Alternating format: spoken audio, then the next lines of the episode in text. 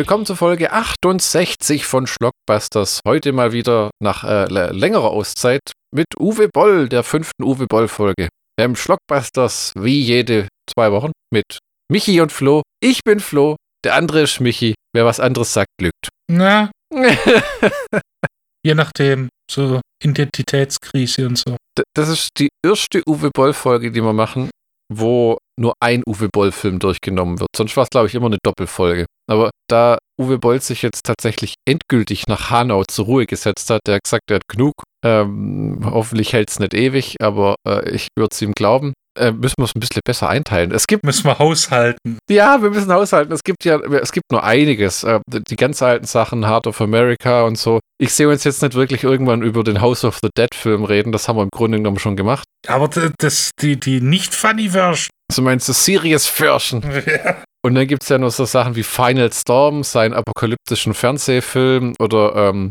gut, davor sehe ich uns auch nicht ansprechen, ähm, aber Assault on Wall Street und dann gibt es natürlich äh, noch ähm, vielleicht irgendwann den ersten Blood Rain Film und äh, so Sachen wie Blue Barella sehe ich uns auch nicht besprechen, weil das ist dann, der Film ist ja in sich selbst schon ein Witz.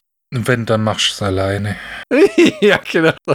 So viel Zeit habe ich auch nicht. Ich habe vielleicht nur 30, 40 gute Jahre, bis mir mein Arsch anfängt weh zu tun. Und die würde ich gerne anders verbringen. Heute Rampage.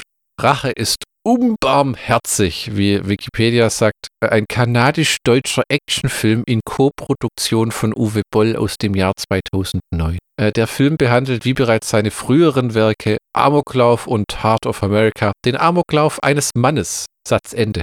Großartig formuliert hier in dem Wikipedia-Eintrag. Menschen. Im Jahr 2014 erschien die Fortsetzung Rampage Capital Punishment. Im Herbst 2016 wurde mit Rampage President Down der dritte Teil der Reihe auf DVD veröffentlicht. Ich weiß nur, beim dritten Teil gab es damals einen riesen Hissy-Fit, weil Boll versucht hat, so eine Crowdfunding-Kampagne zusammenzukriegen und nicht mal so viel bekommen hat wie andere absolute Trash-Filme. Und dann hat er, glaube ich, auch gesagt, er finanziert es selber. Was auch interessant ist, Boll hat ja mehrere Trilogien. Blood Rain, Rampage, Schwerter des Königs. Der hat drei Trilogien gemacht. Wir können irgendwann noch über den Uwe Boll Max Schmeling Film dann reden, wo du dann in, in, breiten Ergüssen erklärst, was du von Henry Maskes Schauspieltalent hältst. Oder Axel Schulz, oder wer war das? Nee, nee, nee, Henry Maske, Henry Maske. Oh, ich will auch mal einen Boxer spielen. Mensch, der steht dann da und weiß gar nicht, was er tun soll. Dann sagt Uwe Boll, tu einfach so, als wenn du ein Boxer wärst. Das kann ich nicht auf Ansage. oh mein, das war auch so ein Film. Den habe ich damals auf DVD gekauft, wie ganz getreu als Fan alle Boll-Filme. Und dann habe ich es angeguckt und habe mir gedacht, oh weia. das war nämlich schon, nicht, dass der Film irgendwie komplett lächerlich schlecht wäre oder so, aber einfach Henry Maske als Max Schmeling. Das war so wie, das liest sich in der Werbung schon wie Gerd Schröder als Gandhi. Hier, hör mal. ja, die, die, die einleitende Frage, die uns immer zu vielem führt. Michi, wie hat dir Rampage gefallen? Ein Film, in dem ein junger Mann alle Leute tötet, weil sie ihm mehr oder weniger auf den Sack gehen. Schwierig. Tatsächlich. Ja, ich weiß nicht. Dadurch, dass ich halt, äh, dass ich Leute kenne, die in Windenden gestorben sind, äh, ist das ein ziemlich schwieriges Thema für mich. Ah ja, okay. Es ist ein, tatsächlich einer der besten Uwe Boll-Filme, hm. aber ich kann mir den nicht oft angucken. Also okay. einmal war es schon hart genug. Okay. Ähm, wann waren das mit Winnenden? Weil der Film ist von 2009. War das davor oder danach? Ich will meinen, das müsste um den Dreh gewesen sein, oder? Das war, das war danach. Müsste 2011 gewesen sein. Ah, 2009. War 2009. 11. März 11. März 2009. 11. März weiß ich, aber das Jahr weiß ich nicht mehr. Das, das erklärt ein bisschen die obskure Zensurgeschichte dieses Filmes. Und sagen wir mal so, Uwe Boll hat nicht erst zum ersten Mal mit Hanau inhaltlich ziemlich daneben gehauen. Also der, der Film war ja wahrscheinlich schon in Produktion, als das mit Winnenden passiert ist. Aber wäre dann ein Film, den man vielleicht erstmal hätte zurückstellen müssen, zumindest in Deutschland, weil der Film ist von der Zensur auch zerfetzt worden, muss man sagen. Er ist ziemlich brutal, weil der Typ halt einfach Leute wahllos über den Haufen ballert. Und entsprechend in einer der wenigen Male, dass es das in der deutschen Zensurgeschichte gab, hat die FSK Uwe Boll gezwungen, in der deutschen Fassung, der Blu-ray-Fassung, die ich auch hier habe, neben der äh, ungekürzten britischen DVD, musste am Ende eine Texttafel einfügen, dass der Mann später gefasst und zu Tode verurteilt wurde. Weil die gesagt haben, wir lassen dich den Film nur veröffentlichen, wenn in dieser FSK 18 keine Jugendfreigabeversion, wenn du diese Texttafel mit reinnimmst. Was auch völlig bizarr ist, weil eigentlich die FSK nicht direkt in die Handlung vom Film eingreift. Ich meine, indirekt tut sie das durch die Zensur, aber dass sie dir sagt, jetzt setz dich im Schnitt nochmal hin und füg diese Texttafel ein. Ja, das ist schon ein bisschen wirr. Ich glaube, das war aber echt dem Zeitgeist damals geschuldet, ne? Weil das war. Äh, äh Wenn das halt direkt nach sowas ist. Das war im Endeffekt die Handlung von dem Film. Ein Typ mit einer sehr nihilistischen Weltanschauung begeht einen Banküberfall und plant das alles sehr gründlich durch und äh, schiebt es noch einem Kumpel von ihm in die Schuhe, an dessen Adresse er die ganzen Waffen und alles bestellt, dessen Vater da irgendwie auch irgendwelche rechtspopulistischen oder rechtsextreme Vergangenheit hat. Und der läuft quasi amok, um diesen Banküberfall auf gewisse Weise auch zu vertuschen. Das habe ich das richtig verstanden oder bringt der wirklich die Leute um, weil er davon überzeugt ist, dass alle Menschen wertlos sind? Das kommt einem auf jeden Fall so vor, bis dann halt diese Aufklärung kommt, es ging nur um die Kohle. Es ging nur um die scheiß Kohle. Der ganze Aufriss wegen einem fucking Banküberfall. Ja, also das ist, weil man sieht am Anfang, wie er das vorbereitet. Er druckt tatsächlich Geld aus. Und ich muss sagen, ähm, zu meiner Stande, das war der erste und einzige Uwe Boll-Film, wo ich am Ende da saß wie, hä? Oh, der Typ hat die Kohle, die er abgefackelt hat, war das, was er ab ausgedruckt hat. Und das war gar nicht das echte Geld. Also es, es ist schon von Uwe Boll selber geschrieben und das ist auch, es ist ein maßgeblicher Unterschied, ob Uwe Boll seine Filme selber schreibt oder ob das jemand anders macht. Weil alles, was er selber schreibt, ist intelligenter, cleverer, besser umgesetzt, schlüssiger. Es sind immer die besseren Filme. Selbst wenn es Seed ist, so eine echte, so ein Gewaltporno. Ne? Aber auch Assault und Wall Street ist ein toller Film. Die Rampage-Filme sind alle ziemlich gut, muss man sagen. Und es ist ehrlich gesagt auch nur der erste, wo er völlig wahllos einfach, also der, der steigt ja irgendwann aus seiner Karre aus, läuft die Straße runter in so einem Panzeranzug oder wie man das nennen will. Ja, da hat sich Uwe Boll schon wirklich viele, viele Gedanken gemacht, weil sowas habe ich ehrlich gesagt noch in keinem Film gesehen. Also vielleicht habe ich da nur eine Bildungslücke, aber der Typ hatte so einen Körperpanzer an, wo er wirklich wie der Terminator rumlaufen kann. Das ist so ein bisschen, erinnert ein bisschen an äh, Ned Kelly, den australischen Volksheld, der sich äh, wie in The Devil, nee, Quatsch, Three from Hell, wo es am Anfang den Shootout gibt. So hat Ned Kelly quasi auch seinen letzten Shootout hingeklickt. Und so kam ja auch dieser kugelsichere Kampfanzug davor. Mhm. Und dann hat er einfach irgendwie so zwei Art Uzis um und schießt wahllos in eine Menge und löscht so einen Beauty Parlor aus und äh, das ist eine bizarre Aktion, weil es ist nicht nur ein Amoklauf, sondern weil ich das Gefühl habe, die meisten Amokläufer Natürlich ist das auch geplant, aber hier ist so viel Kalkül dahinter mit, er lässt alles an die Wohnung von einem Freund liefern, mit dem er sich am Ende zum Paintball im Wald trifft, den er dann abknallt, ihm die Rüstung anzieht und ihn dann so suizidmäßig hinrichtet. Na, man kann äh, Onkel Uwe vieles nachsagen, aber die Handlung ist kugelsicher. Ja, das ist wirklich wahr. Und äh, vor allem, die hat einen Plot-Twist, wo du erst, wenn du den Film das erste Mal siehst, siehst du es nicht kommen. Hm, ja, ja. Chapeau. Das heißt aber, so wie ich jetzt das raushöre, von Unterhaltungswert fiel das für dich aufgrund persönlicher Sachen völlig flach. Ich konnte mir den Film angucken. Ich kann auch zugestehen, dass es ein guter Film ist. Einer der besten von Uwe Boll. Hm. Aber ich werde mir wahrscheinlich nicht mehr angucken. Ah, okay, tatsächlich. Aber ich sehe, dass die Handlung extrem durchdacht ist. Hm. Ich sehe auch die Psychologie dahinter und die beißende, zynische Satire, die er da hingelegt hat. Ja, das finde ich aber manchmal im Gegensatz zu Romero-Filmen oder sowas zu auf die Fresse mäßig. Manchmal kommt er halt echt mit einem Vorschlaghammer. Ja, so Öl und Krieg und die Menschen hassen sich und Gier und er kreidet ja auch ganz viel an. Also dieser äh, Hauptcharakter, der Bill Williamson in dem Film, der noch halt an diesen Amoklauf startet, der ist einmal mit seinem Freund in so einem Chicken-Restaurant wo die Tusse irgendwie keinen Bock hat und da irgendwie so vor sich hin schludert und das Essen den runterschmeißt und so. Und dann holt er sich morgens mal noch einen Kaffee bei einem Typen, der wohl irgendwie einfach nicht keine Ahnung hat, wie man ein Latte Macchiato zubereitet. Mit extra Schaum. Mit extra Schaum. Also den Typ, die Tusse bei, im Restaurant, in dem Hähnchenrestaurant, die schießt ja sowas von beiläufig. Der läuft da rein, während er telefoniert, schießt die kurz über den Haufen und geht wieder. Und in dem Kaffee-Ding ich glaube, der jagt den ja aus dem Restaurant raus, weil er den Kaffee wieder verbockt. Das, das fand ich relativ cool. So, why don't you make it like your life depends on it? Und dann jagt er den ja aus dem, äh, aus dem Restaurant und mäht ihn nieder. Das, das ist, aber was genau ist hier die Kritik, dass Leute in so äh, 9-to-5-Jobs keinen Bock haben oder teilweise nicht wissen, was sie tun? Oder? Nee, ich glaube eher, dass äh, denen das scheißegal ist. Dass das Gegenüber, der Mensch, der, der, der Kunde, der, der dir gegenübersteht, scheißegal ist. Achso, meinst du so eine Spirale aus, wenn dir die Leute scheißegal sind, weil dir der Job scheißegal ist, dann gibt es so eine gesellschaftliche Spirale aus. Niemand interessiert sich für niemanden mehr, weil alle sich benachteiligt fühlen. Ja, und alle gehen sich gegenseitig auf den Sack. Ja. Was recht akkurat ist. Siehe Corona. Äh, ja.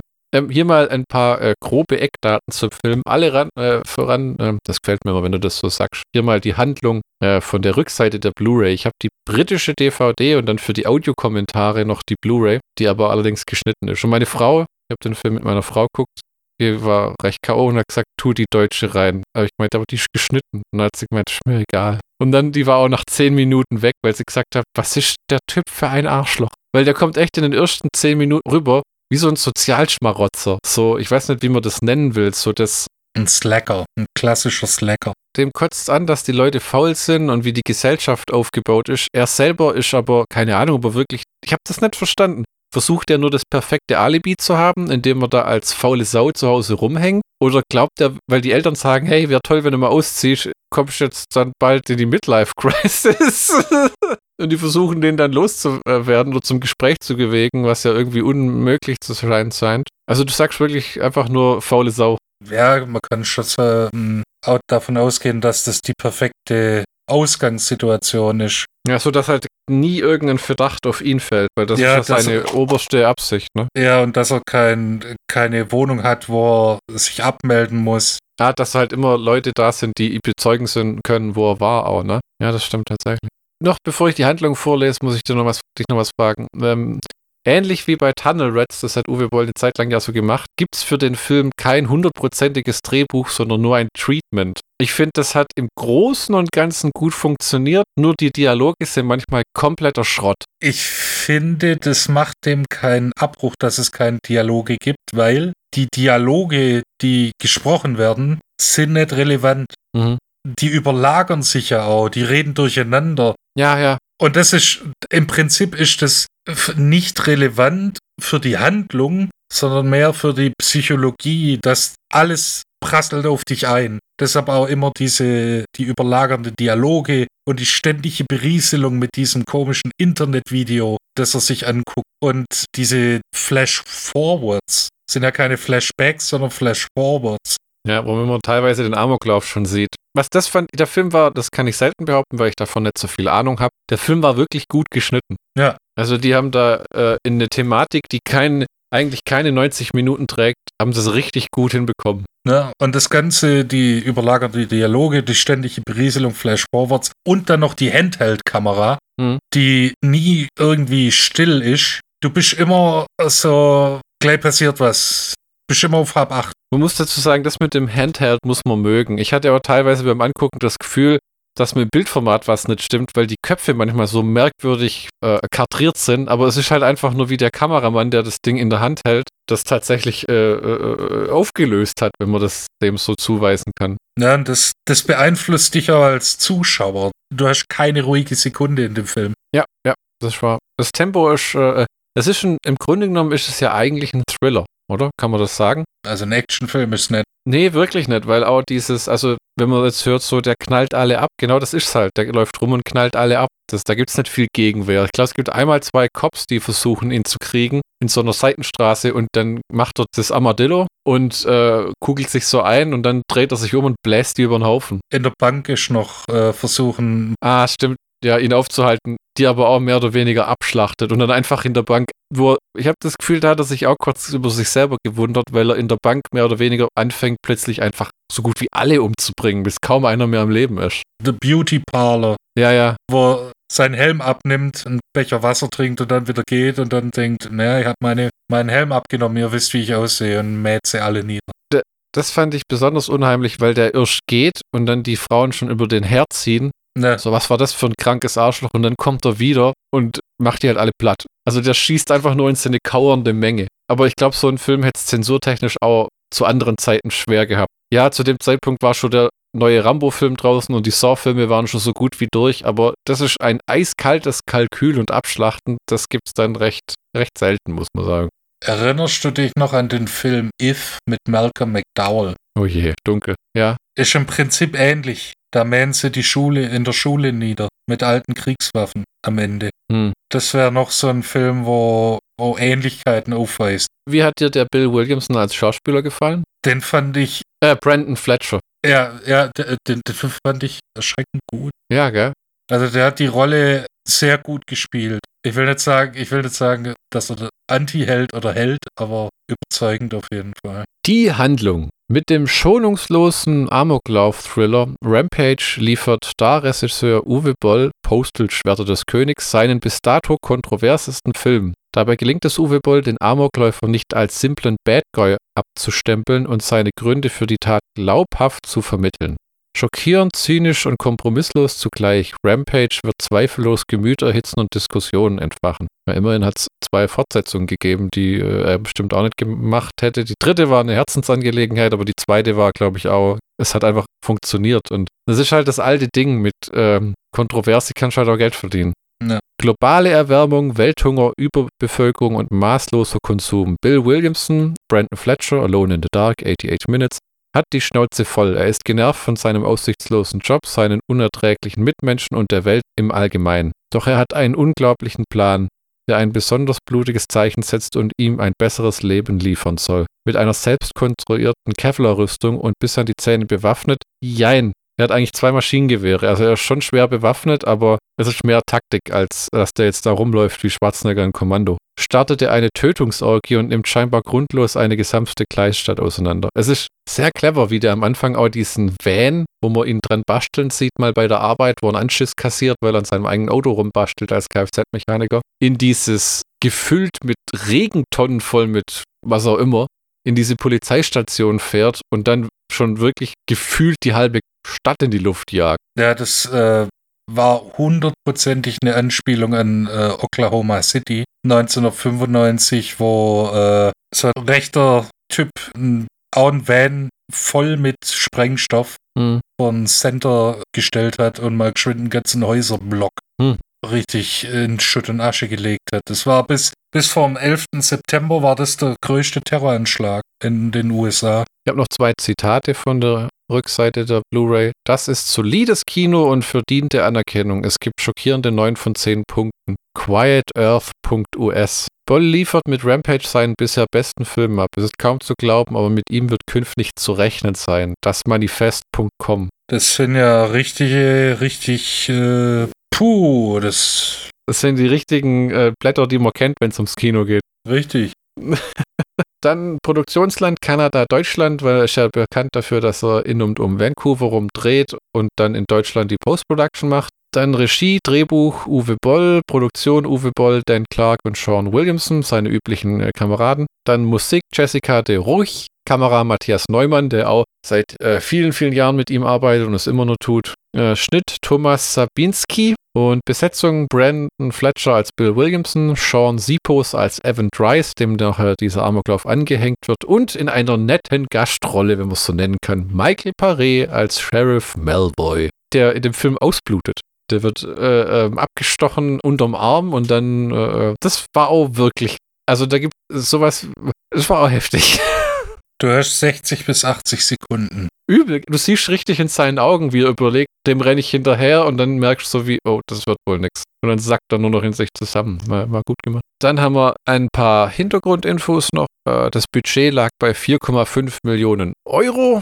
Ähm, und äh, Wikipedia schreibt, nach Amoklauf und Heart of America ist das bereits der dritte Film von Boll, der sich mit dem Thema ähm, Amoklauf beschäftigt. Boll sieht den Film als Gesellschaftskritik und sagt dazu, mich interessiert, wie Leute durchdrehen und die Frage, was die Leute dazu bringt, solche Sachen zu machen. Er möchte mit dem Film die Moralvorstellung der Gesellschaft anprangern und eben diese Gesellschaft einen Spiegel vorsetzen. Er sieht den Film auch als Satire auf die Finanzkrise ab 2007. Uff. Zudem versteht er den Film auch als Auseinandersetzung mit dem Amokläufen von Jugendlichen speziell im Fall von Winnenden, ach du Scheiße, jetzt kommt ein Zitat. Das ist schon eine zweite Ebene, die einem die Frage vor Augen führt, in welcher Gesellschaft haben wir denn die letzten zehn Jahre gelebt? Im Endeffekt, der Stärkere überlebt. Die Moral in der Gesellschaft lautet doch, versuch dein Möglichstes, dass du deine Schäfchen ins Trockene bringst. Was danach passiert, ist doch scheißegal. Und mit der Mentalität haben die Politiker agiert, hat die Wirtschaft agiert. Und da muss man sich nicht wundern, wenn ein Typ wie in Winnenden einfach sagt, ich blase jetzt einfach mal so 20 Mann weg.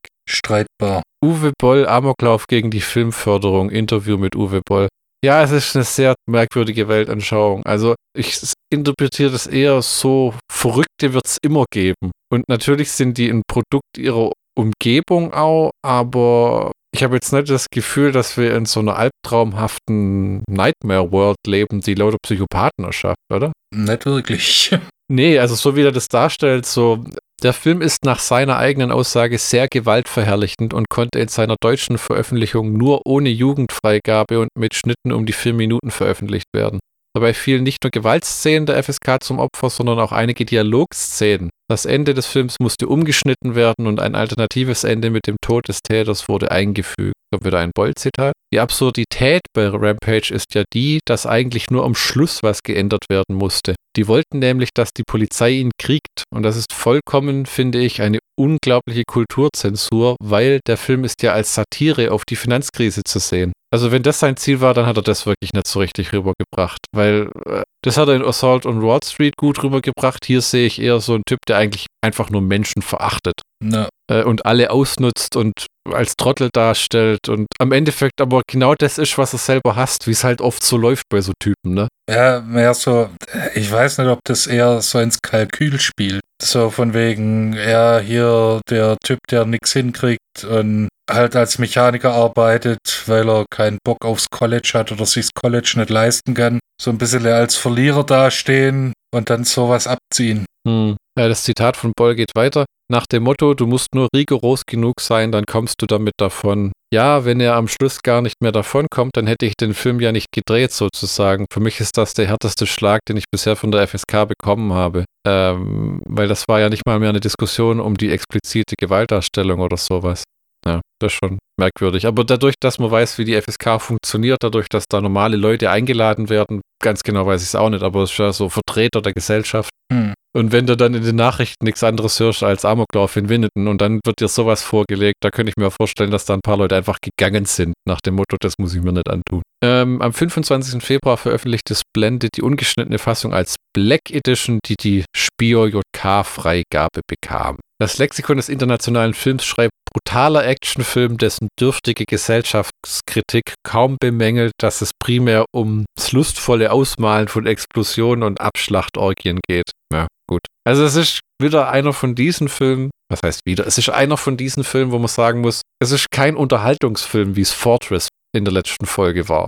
Ja, so was, was nebenher tröppelt und was man sich angucken kann, sondern es ist schon. Aber für das, was es ist, finde ich es verdammt gut gemacht. Auch ähm, wie der, die, dieses Dasein in der Maske, wie der da schnauft und wirklich eingeengt ist und dem wird zu heiß und äh, egal wie gut er es geplant hat, es ist schon. Ich finde, manchmal merkt man auch, äh, nicht, dass er vorhat, es abzubrechen, aber wo er sich auch wirklich schwer tut mal. Zum Beispiel dieser Van kommt ja nur so mit Würgen und Kotzen in diese Polizeistation rein. Den kann er ja kaum richtig kontrollieren. Ja, wenn dann auch noch halt Gegenverkehr kommt, wird schwierig. Hm. Würdest du dir die Fortsetzungen angucken?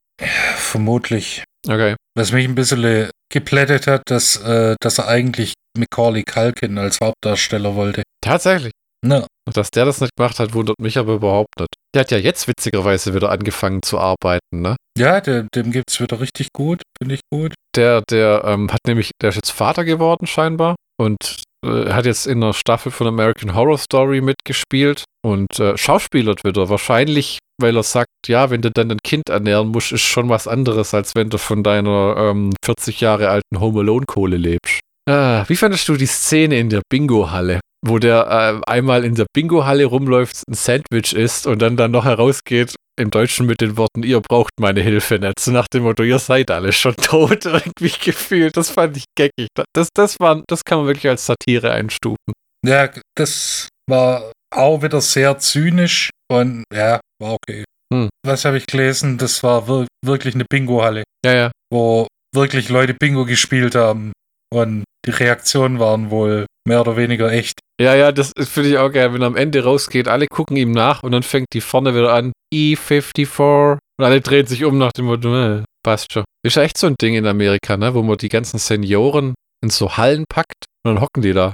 Und dann gewinnen sie irgendwie vielleicht ein Mittagessen und dann schickst du sie wieder heim. Ja, dann hätten sie wenigstens was zu tun, ne? Ich merke, dir fehlen ein bisschen die Worte bei der Geschichte, oder? Es ist halt, ein, du, du kannst auch nicht viel über den, den Film sagen, finde ich. Die Handlung ist relativ schnell erzählt. Hm. Ein Typ plant einen Amoklauf, zieht ihn durch, es gibt einen Twist am Ende und dann merkst du, dass es eigentlich nur ein schnöder Bankraub war. Ich habe mich, ich, ich gebe zu, ich habe mich ein bisschen verarscht gefühlt, dass es wirklich nur ein Banküberfall war. Ja, ja. Obwohl der Twist gut war, das zu seinem Kumpel anzuhängen. Aber, und er kommt damit davon. Das ist im Prinzip die Handlung. Hm. Und der Film geht 85 Minuten und ich schätze mal, mindestens 40 Minuten ist Ballerei. Ja, ja, ja. Muss mal, ich lese mal aus Neugier geschwind, was von 2014 die Fortsetzung die Handlung ist. Der Massenmörder Bill Williamson hat sich nach seinem Amoklauf, der über 100 Tote mit sich herbrachte, zurückgezogen. Trotz intensiver Fahndung konnten ihn die Behörden nicht finden. Nicht mal die USK, äh, die FSK. Äh. Zwei Jahre nach seinem Massaker hat er mittlerweile eine, eine große Fanbase von Extremisten und Faschisten in sozialen Netzwerken und plant seinen nächsten Anschlag. Er stürmt den lokalen Fernsehsender, tötet ziellos Menschen, schnappt sich den aufstrebenden Nachrichtensprecher Chip und knapp 15 weitere Geiseln und verschanzt sich mit ihnen. Während die Polizei unter dem Kommando von Mark von Mark Kommando von Mark das Studio umstellt und sich im ganzen Gebäude verschanzt, will Bill nur eins von Chip. Er will den Sender von Andy Uwe Boll spielt den äh, Fernsehsenderchef, zwingen, landesweit ein Video abzuspielen und danach ein Live-Interview geben und Bill fackelt nicht lange für sein Ziel und erschießt weitere Geiseln. Witzigerweise, weil es 2014 war, sind die Filme in Deutschland dann problemlos unzensiert durchgekommen. Auch bizarr, oder? So ein bisschen. Schon ein bisschen. Und, äh, äh, oh, die Handlung vom dritten Teil steht nicht mal. Äh, oh, der dritte Teil hat immer einen Cover-Eintrag. Muss mal googeln hier. Der dritte Teil heißt Rampage President Down. Und der vierte Teil heißt Rampage Goes to Space. Rampaged again. Bill Williamson vom dritten Teil, die Handlung, ist wieder erwarten am Leben. Nach einem waghalsigen Anschlag auf einen Fernsehsender hat er sich fernab der Zivilisation verschanzt. Nun bereitet er sich auf einen weiteren Anschlag vor. Dieses Mal steht der Präsident der Vereinigten Staaten auf seiner Abschussliste. Nach dem erfolgreichen Attentat heftet sich, heften sich die FBI-Agenten an seine Fersen. Als sie sein Versteck ausfindig machen, erwartet der Gejagte bereits seine Verfolger. Okay, der dritte klingt wirklich wie ein Aufguss. Aber der dritte war auch sehr gut. Also die Filme sind tatsächlich alle ziemlich, äh, ähm, ziemlich gut.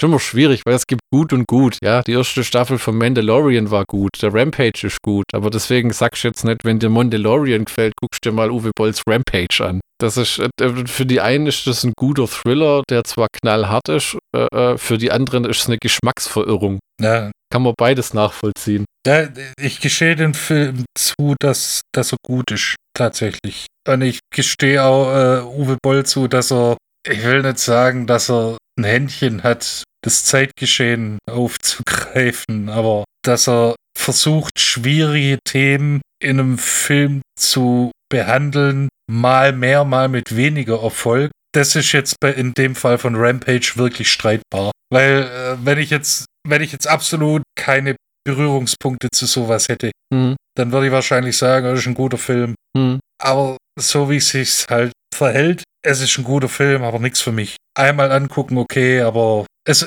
meine, meine Reaktion auf Bowling for Columbine, das habe ich, das war, das war weit. Das war auch, den habe ich nach dem Amoklauf gesehen und den konnte ich mir nicht angucken. Da habe ich ganz genau 20 Minuten geschafft und dann musste ich aus dem Raum. Jetzt ist, ist das wenigstens so gesetzt, dass ich den Film angucken konnte. Hm. Du bist machtlos. Der, wenn du den siehst, ist es vorbei. Hm. Es sei denn, du bist ein Bank, äh, Bankdirektor oder sowas. Weil die hat er ja leben lassen. Ja, ja, ja. Weil er aber im Endeffekt Zeugen gebraucht hat, die sehen, wie er das Geld verbrennt. Deswegen konnte er nicht alle killen. Weil für ihn, für wichtig ist ja, dass die glauben, dass das Geld verschwunden wäre. Also es ist schon ein ziemlich perfider Plan, was sich der Herr Bull da ausgedacht hat. Ja, das, äh, das macht mir fast noch mehr Angst. Naja, das ist im, im, im Endeffekt, es müssen ja intelligente Crime-Thriller-Filme äh, äh, immer jemand haben, der sich das clever ausdenkt. Aber es ist, äh, äh, wenn man so drüber nachdenkt, könnte man das in echt umsetzen? Ich glaube nicht. Ich glaube, den hätte irgendjemand über den Haufen geballert, weil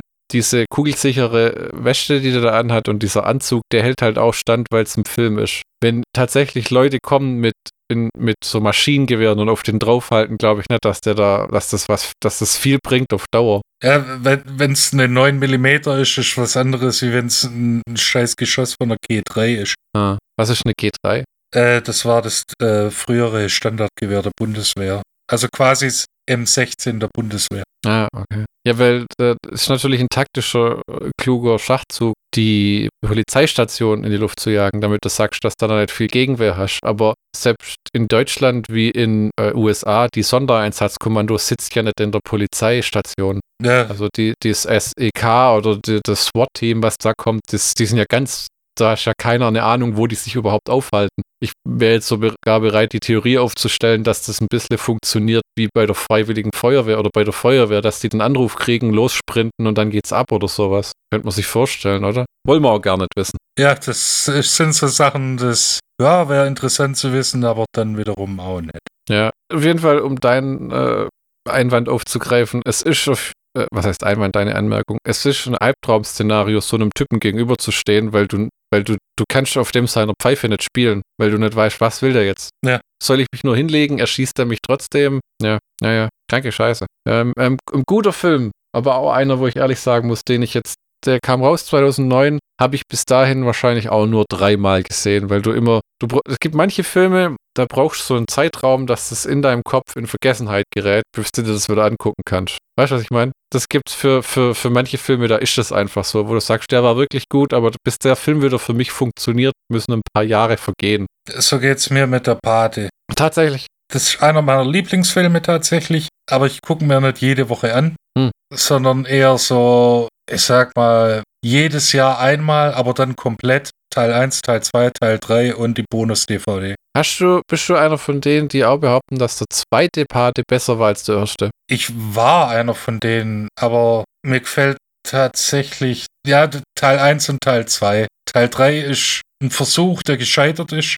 Ja, der hat äh, Coppola keinen Hehl draus gemacht, dass er gesagt hat, ich muss Geld verdienen, ich bin pleite. Der Film ist bei weitem nicht wirklich schlecht, aber halt nicht so gut wie Teil 1 und Teil 2. Und ich würde Teil 1 und Teil 2 auf eine Stufe stellen. Ja, okay, okay. Ich muss ehrlich sagen, ich habe die beide nur einmal gesehen und an den ersten kann ich mich, abgesehen von der Hochzeit, überhaupt nicht erinnern. Und beim zweiten weiß ich wirklich gar nichts mehr. Nur, dass am Ende, glaube ich, Al Pacino oder so genauso die Türe zumacht wie im ersten Teil.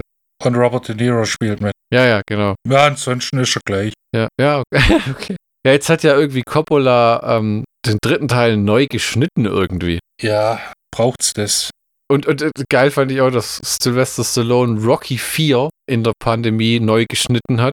Das ist eine funny Version. Dann, dann alle Szenen mit seiner Ex-Frau Brigitte Nielsen versucht hat, aus dem Film rauszureißen. Und der vierte Teil ist jetzt einfach nur, der hat den einfach echt verstümmelt. Ich habe mir das nämlich anguckt als Streaming-Ding und es ist grausig. Also der, der vierte ist ja so ein richtig trashiger 80er-Jahre-Film mit Roboter und, und Carl Weathers, der da in, als Uncle Sam gegen Dolph Lundgren kämpft und ja, hat den Film nicht unbedingt verbessert. Magst du eigentlich die Rocky-Filme? Also ich bin kein großer Fan davon, aber ich hab's, aber ich hab's mir anguckt und fand äh, Teil 1 bis 5. Hm. Und es sind gute Filme, aber nicht meins. Ja, auch nichts, wo du jetzt sagst, bitte zeig mir die neue Fortsetzung. Ich meine, ich finde äh, halt Clubber Lang und Ivan Drago, ja, lustig, aber.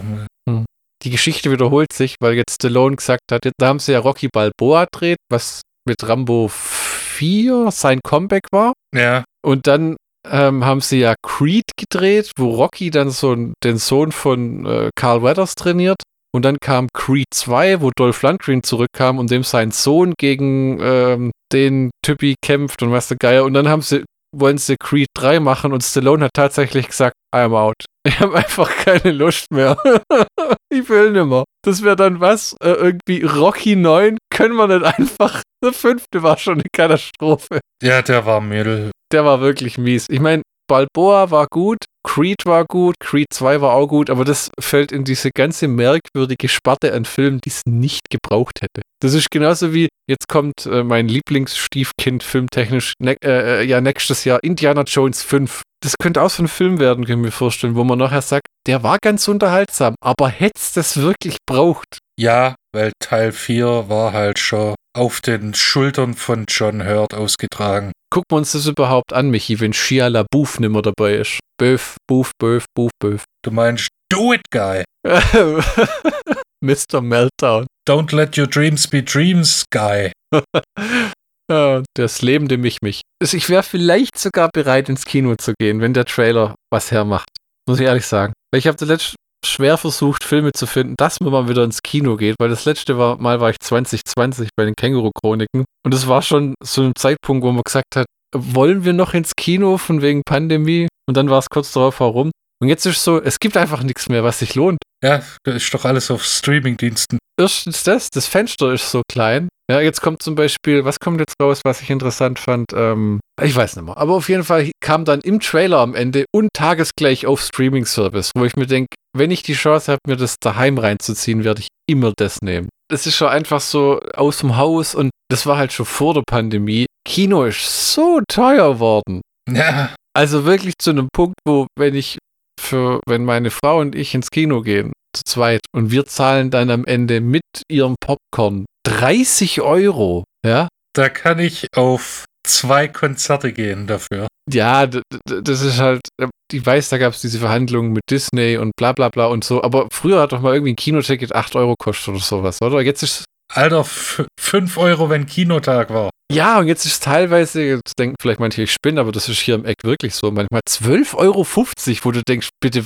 kriege ich eine DVD-Gutschein dann noch dazu oder so? Dafür habe ich ein 4-Stunden-Konzert gekriegt, Alter. D das ist halt auch, ich habe auch überlegt, weil ich mag die Halloween-Reihe, dann kam Halloween Kills ins Kino und ich habe gedacht, soll ich mal Frau Ney schleppen, die hat sich bereit erklärt. Dann habe ich gedacht, dann zahle ich aber 25 Euro und die Blu-ray kostet noch 15, das ist mir doch zu blöd. weißt du, so.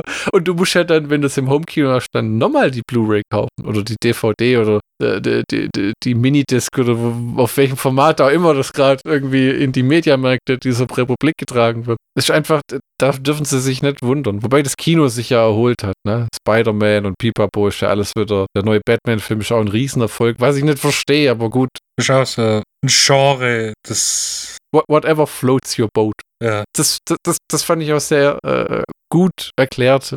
Hat Red Letter Media gesagt, wir besprechen manche Filme nicht, die Leute von uns warten, wie der neue Batman, weil wir einfach schon älter sind. Ja, der eine geht auf die 50 zu, der andere ist 40 und die sagen halt, sie haben schon ungefähr 10 Schauspieler als Batman gesehen und der neue Film ist halt wieder Batman und es ist halt Batman und wer es toll findet, viel Spaß, aber nee, bei mir ist das aus, ich muss das nicht mehr sehen. Der, der 15. Joker und, weiß nicht, haben dir die Christian Bale-Filme gefallen? ja die habe ich, wo sie mal im Fernsehen kam, habe ich sie tatsächlich angeguckt. Ah, okay. Dark Knight, Dark Knight Rises. Also der ohne Heath Ledger und der mit Heath Ledger und der danach den, der kam nicht in, im Fernsehen. Der, der mit äh, Bane, wo. Tom Hardy. Ja, genau. Der Film ist einfach zu lang, auch wenn er gut ist. Aber Habe ich nicht gesehen. Nicht auf Pro 7, habe ich nicht gesehen. der ist einfach eine Stunde zu lang. Ja, ich weiß auch nicht. Ich freue mich tatsächlich auf die Obi-Wan Kenobi-Serie, weil ich gespannt bin, wie sie da Darth Vader und Hayden Christensen reingewurstet haben. Das wird, das wird wieder so eine Mixtur aus allem. Ich, ich erwarte überhaupt nichts. Ich will nur wissen, auf welche Art ich jetzt enttäuscht werde. Das finde ich ja immer interessant. Oh, das hätte ich jetzt nicht erwartet. Du weißt jetzt schon, dass am Ende der ersten Folge Darth Vader ins Bild läuft und kurz röchelt und dann ist aus und dann, uh, in der nächsten Folge kommt er und dann kommt er drei Folgen wieder gar nicht. Und dann kommt er am Ende, weil er gerade eine Pizza abholt, da wo Obi-Wan Kenobi gerade in der Kneipe sitzt und dann laufen sie sich über den Weg und gehen sich so aneinander vorbei wie, ich weiß es auch nicht und ich habe mein Lichtschwert nicht dabei und ähm, äh, tschüss. Das ist genauso, wie wenn du in eine Disco gehst und deine Ex triffst. Das ist so, so ungefähr. Unangenehm. Ja, ja, äh, man verweitet direkten Blickkontakt und äh, keiner redet drüber und offiziell ist nie passiert. Guck da hin, guck da hin. Willst du den Schlockbusters-Count von äh, Rampage machen oder sollen wir es einfach dabei belassen? Ich kann mal einen Schlockbusters-Count zusammenstammeln von meiner Warte aus. Jawohl. Wir haben einer der besten Uwe Boll-Filme tatsächlich. Hm. Wir haben einer der ausgeklügelsten Uwe Boll-Filme. Hm. Wir haben einen der spaltendsten Uwe Boll-Filme. Ja, wahrlich. Wir haben gute schauspielerische Leistung, glaubhafte schauspielerische Leistung. Ob das jetzt was Gutes ist bei dem Thema oder nicht, das überlasse ich euch. Hm. Wir haben auf jeden Fall einen Film, der die Gemüter spaltet. Wahrlich. Also es, man kann den auch aus den unterschiedlichsten Gründen mögen und nicht mögen. Meine Frau hat zum Beispiel gleich gesagt, der Typ ist einfach nur ein Depp. Für mich hat sich das erledigt und ist eingeschlafen. Also man kann sich den Film auf jeden Fall einmal angucken und sich ein Urteil bilden. Wenn, wenn er einem gefällt und man äh, mit diesem schwierigen Thema so umgehen kann, alles cool. Und wenn nicht, dann weiß man wenigstens, okay, der Film ist nichts für mich. Nichtsdestotrotz einer der besten Uwe Boll-Filme. Hm. Also ich gebe eine klare Empfehlung zum Video und folge aber deinem Vorbild zum einmal angucken. Genau, also ein, einmal auf jeden Fall kann man sich den angucken. Und ich muss leider noch anheften, der Audiokommentar ist sehr schlecht gealtert, in dem sich Uwe Boll über die politische Situation in einem Deutschland 2009 aufregt. Ja, super. Wo man sich heute denkt, ja, so schlecht war das damals gar nicht. Es ist also ein Zeitdokument. ja, genau. Aber ja. Es geht in der nächsten Folge weiter, Folge 69. Ähm, und ihr habt nichts Unanständiges zu erwarten, sondern einen John Landis-Film, Burke and Hare von 2010 mit Simon Peck und Andy Serkis. Oder auch nicht, schauen wir mal. Gut, wir hören uns in Folge 69 mit John Landis. Auf Wiederhörnchen. Auf Wiederhören.